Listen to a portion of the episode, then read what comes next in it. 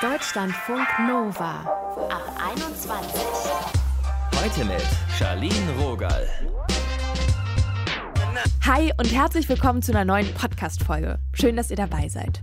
Wie kommt ihr mit euch klar? Ganz konkret mit eurem Aussehen. Und was haben andere Leute mit diesem Gefühl gemacht? Wir sprechen heute über scheinbare Makel an unserem Körper und reden mit Menschen, die ihre Einstellung und Sichtweise dazu geändert haben.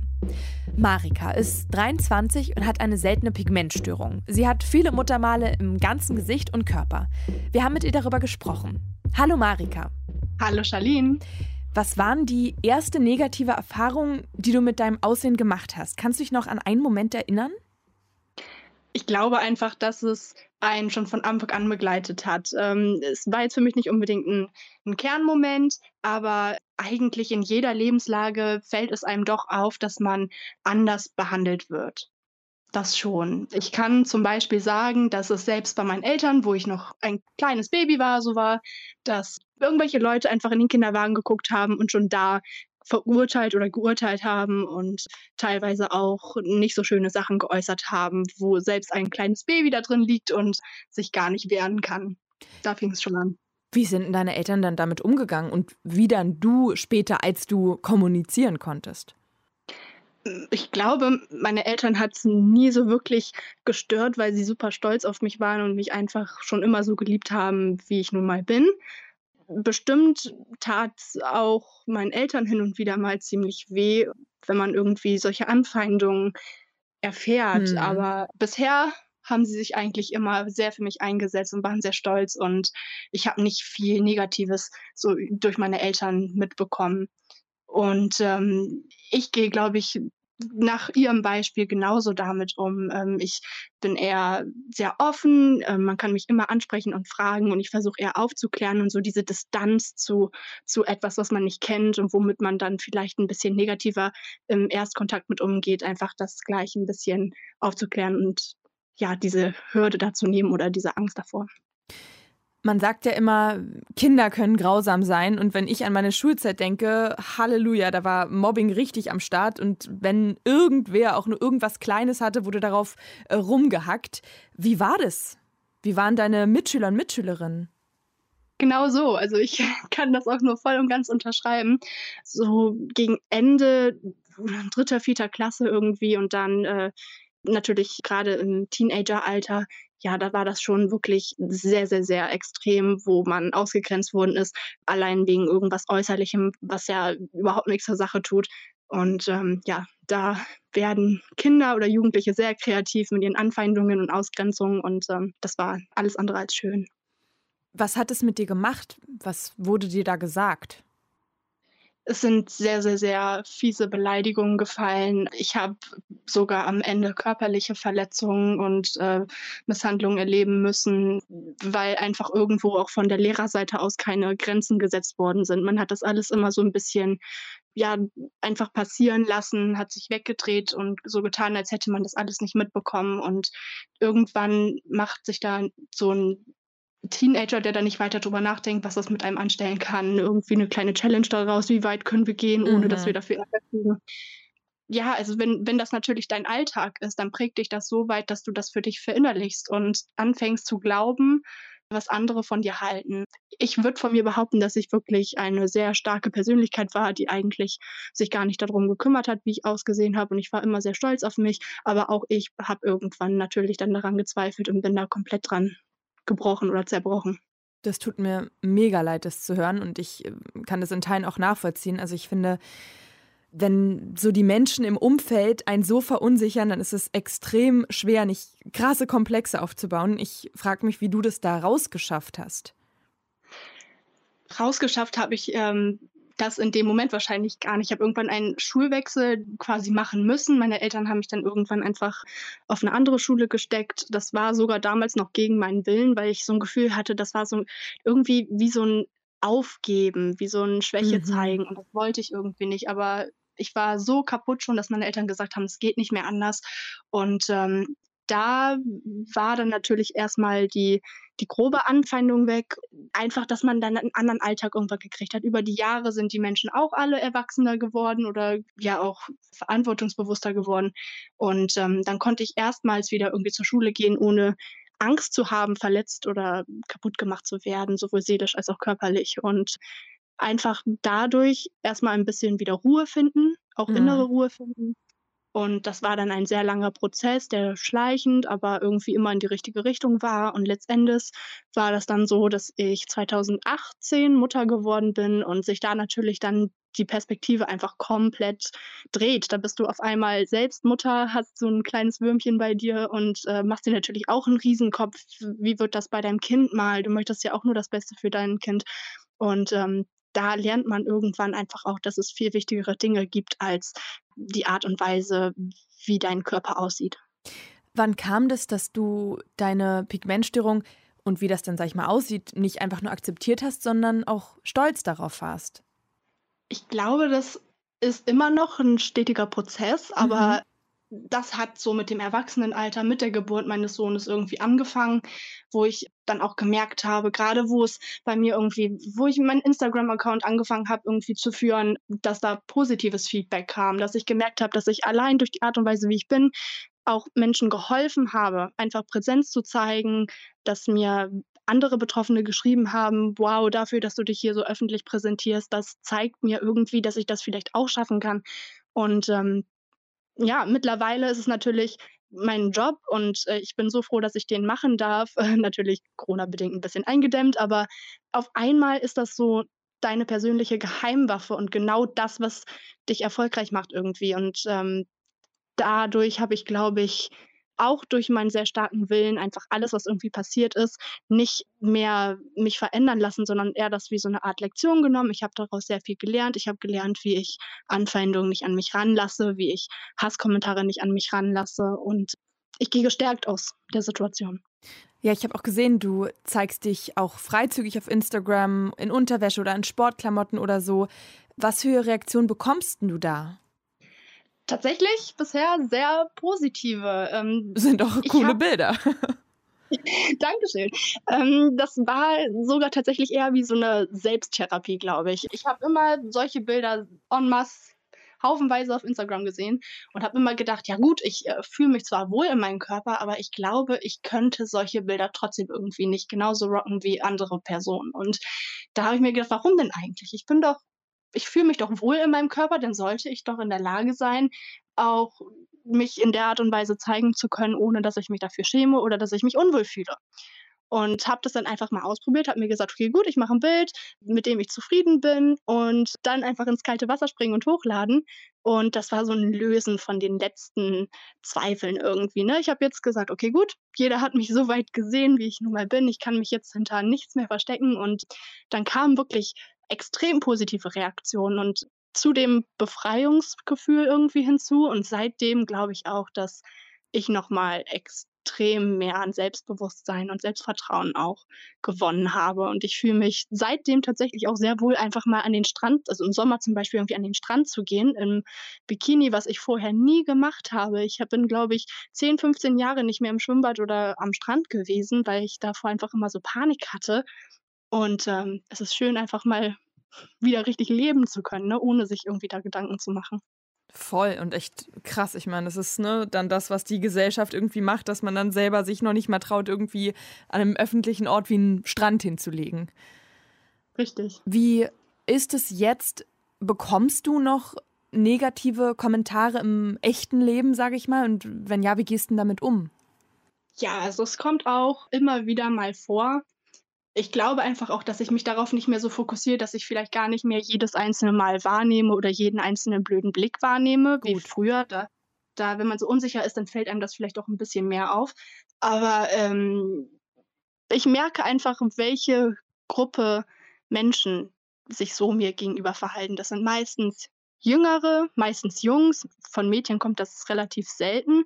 Einfach irgendwie so Menschen oder Jugendliche, die sich selbst irgendwie noch finden müssen, die vielleicht mit sich selbst auch nicht so ganz im Reinen sind. Und ich habe das immer irgendwie im Hinterkopf, dass ich mir denke, letzten Endes, wenn jemand auf der Straße, jemand, der mich überhaupt nicht kennt, meint, auf mich zukommen zu müssen, also mit der Intention, mich beleidigen oder verletzen zu müssen, wenn jemand das wirklich übers Herz bringt, das zu machen, dann sagt das ja viel mehr über den Menschen selbst aus als über mich mir muss auch mein Gegenüber nicht gefallen, aber ich kann den Anstand haben, darüber nicht zu äußern und urteilen zu müssen. Ne? Und ähm, ja, deswegen denke ich mir immer, gut, wenn jemand was Blödes sagen muss, dann äh, liegt das nicht an mir und ich lasse das nicht an mich ran. Und viel lieber habe ich das, wenn jemand auf mich zukommt und sagt, du, äh, ich kenne das überhaupt gar nicht, was hast du denn da, wie sieht das denn aus, das interessiert mich. Wenn man mit Respekt fragt und auf mich zukommt, dann bin ich natürlich auch bereit, mich zu unterhalten und meistens gehen die Menschen dann auch mit einem Lächeln fünf Minuten später wieder weg und haben gemerkt, dass ich nicht beiße und ganz freundlich bin und ich einfach auch Vorurteile vielleicht aufdecken oder auflösen könnte. Auch krass, dass du das machst. Ich meine, das wäre nun wirklich nicht deine Aufgabe. Also schön, dass du sagst, ja, du kannst damit so gut umgehen und äh, redest auch gern darüber. Das hilft halt auch. was war denn das Schönste, was du gehört hast oder erlebt hast in Bezug auf die Pigmentstörung?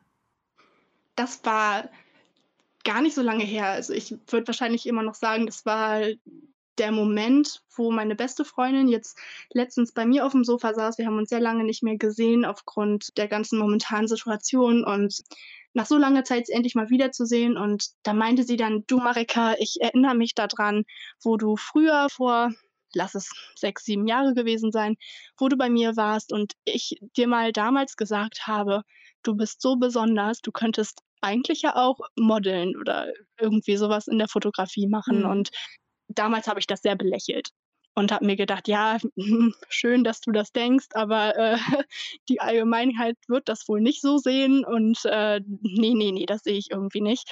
Und dann kam es ja tatsächlich über die Jahre so und da meinte sie dann, Marika, ich habe es immer gewusst und ich bin so stolz auf dich und du hast so viel hinter dir gelassen und du bist zu so einer starken Person geworden und das von jemandem zu hören, der einem wirklich schon sehr lange begleitet und dich auch ganz anders gekannt hat. Ne? Sie hat mich in, in meinen schlimmsten Momenten gesehen, wo ich total Selbstzweifel hatte. Und jetzt kennt sie mich, wie ich heute bin. Und das ist halt irgendwie schön zu hören. Und es ist auch so eine Bestätigung, dass man irgendwie auf dem richtigen Weg ist.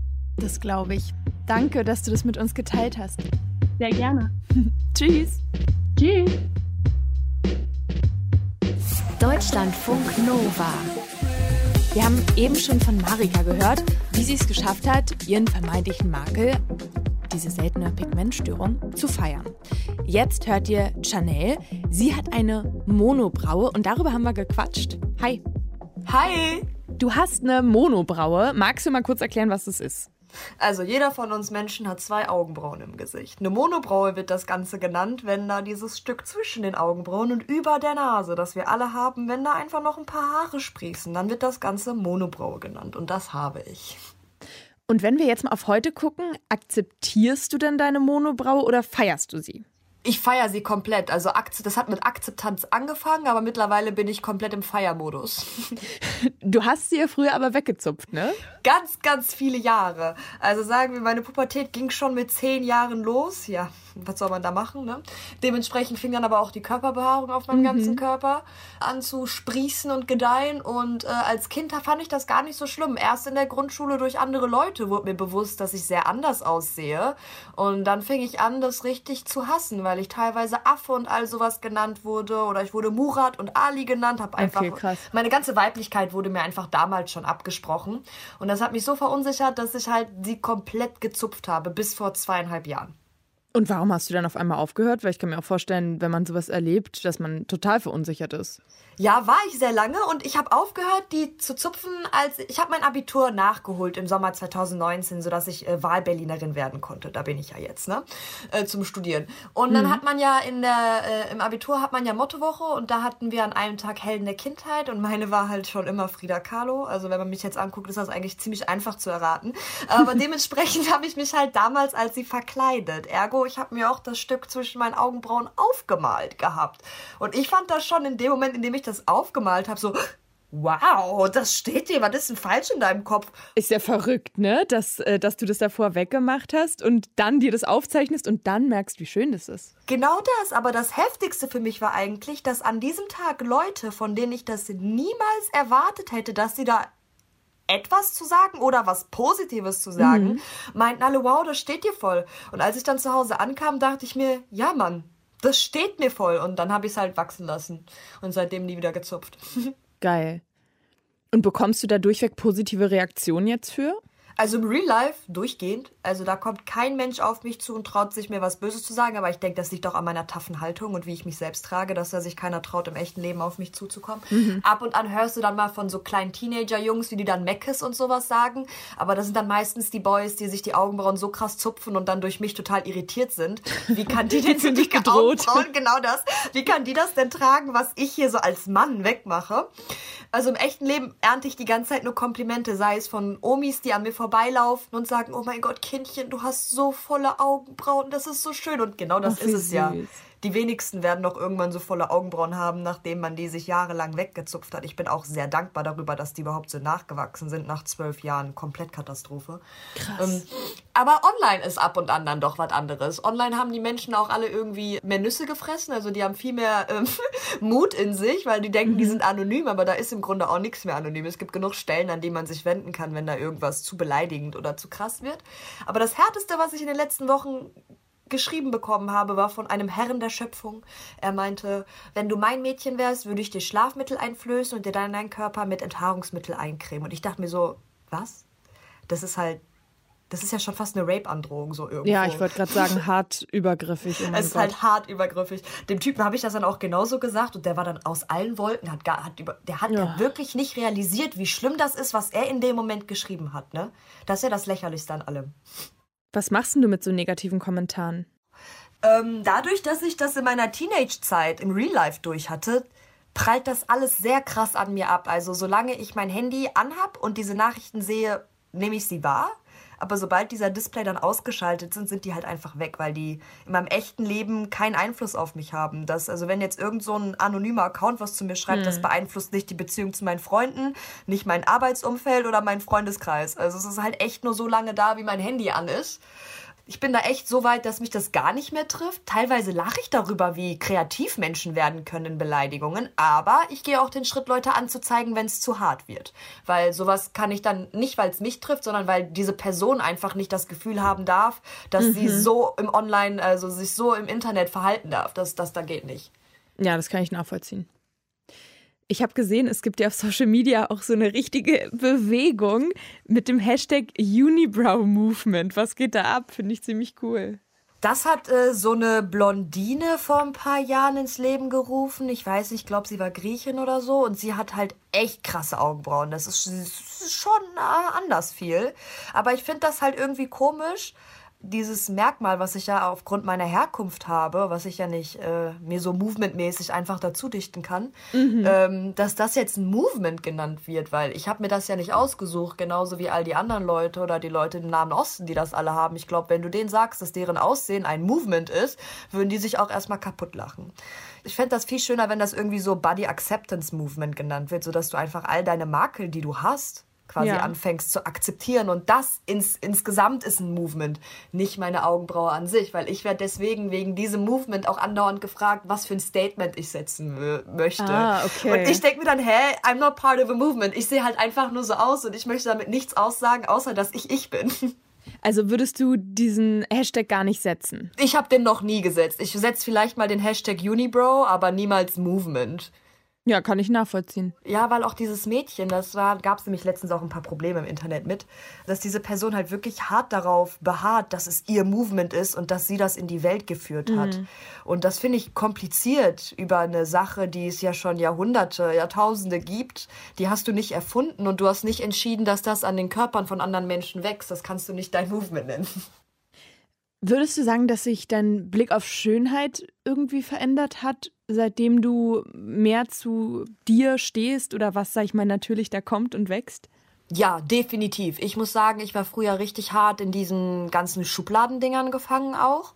Dass also das, was du vorgelebt bekommst, was du in Magazinen siehst, dass das das die Spitze der Schönheit ist. Hm. Und seitdem ich meinen Körper machen lasse und mehr zu mir stehe, sehe ich auch die Schönheiten in anderen Leuten, die anders sind und dass das besonders macht. Weil für mich ist Schönheit erstens was Subjektives, aber zweitens ist das so ein, ein Ergebnis aus dem, wie du in dir aussiehst und wie du deinen Körper trägst. Also die Mischung aus beidem ist für mich, was Schönheit am Ende ist.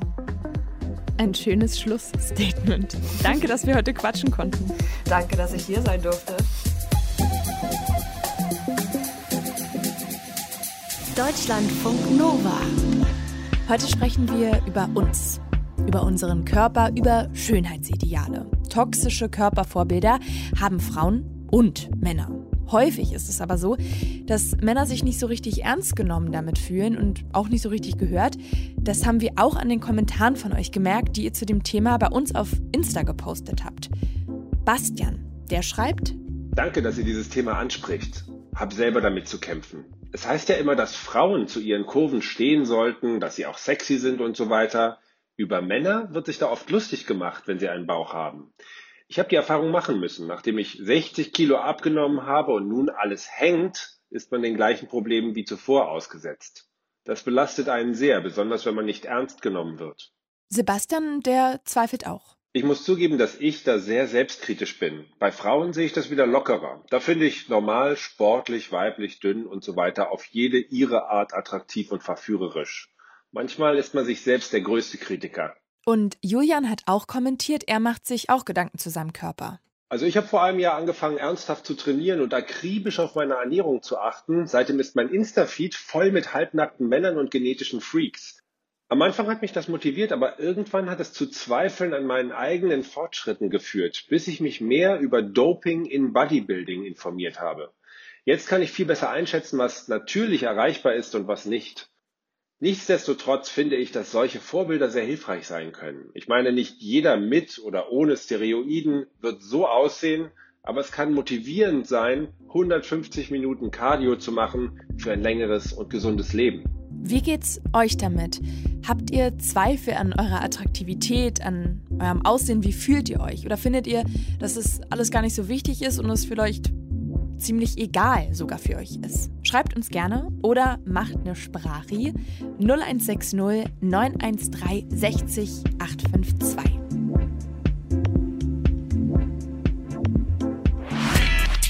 Deutschlandfunk Nova ab 21. 21. Schönheit. Warum ich meine Marke jetzt feiere. Das war unser Thema heute. Ich habe heute wirklich auch mal wieder gut was mitgenommen. Vor allem, was ich für einen krassen Respekt habe vor Menschen, die diesen harten Weg der Selbstakzeptanz gehen, vielleicht sogar der Selbstliebe. Danke fürs Mitfühlen und Mitdenken heute. Mein Name ist Charlene Rogal. Seid gut zu euch.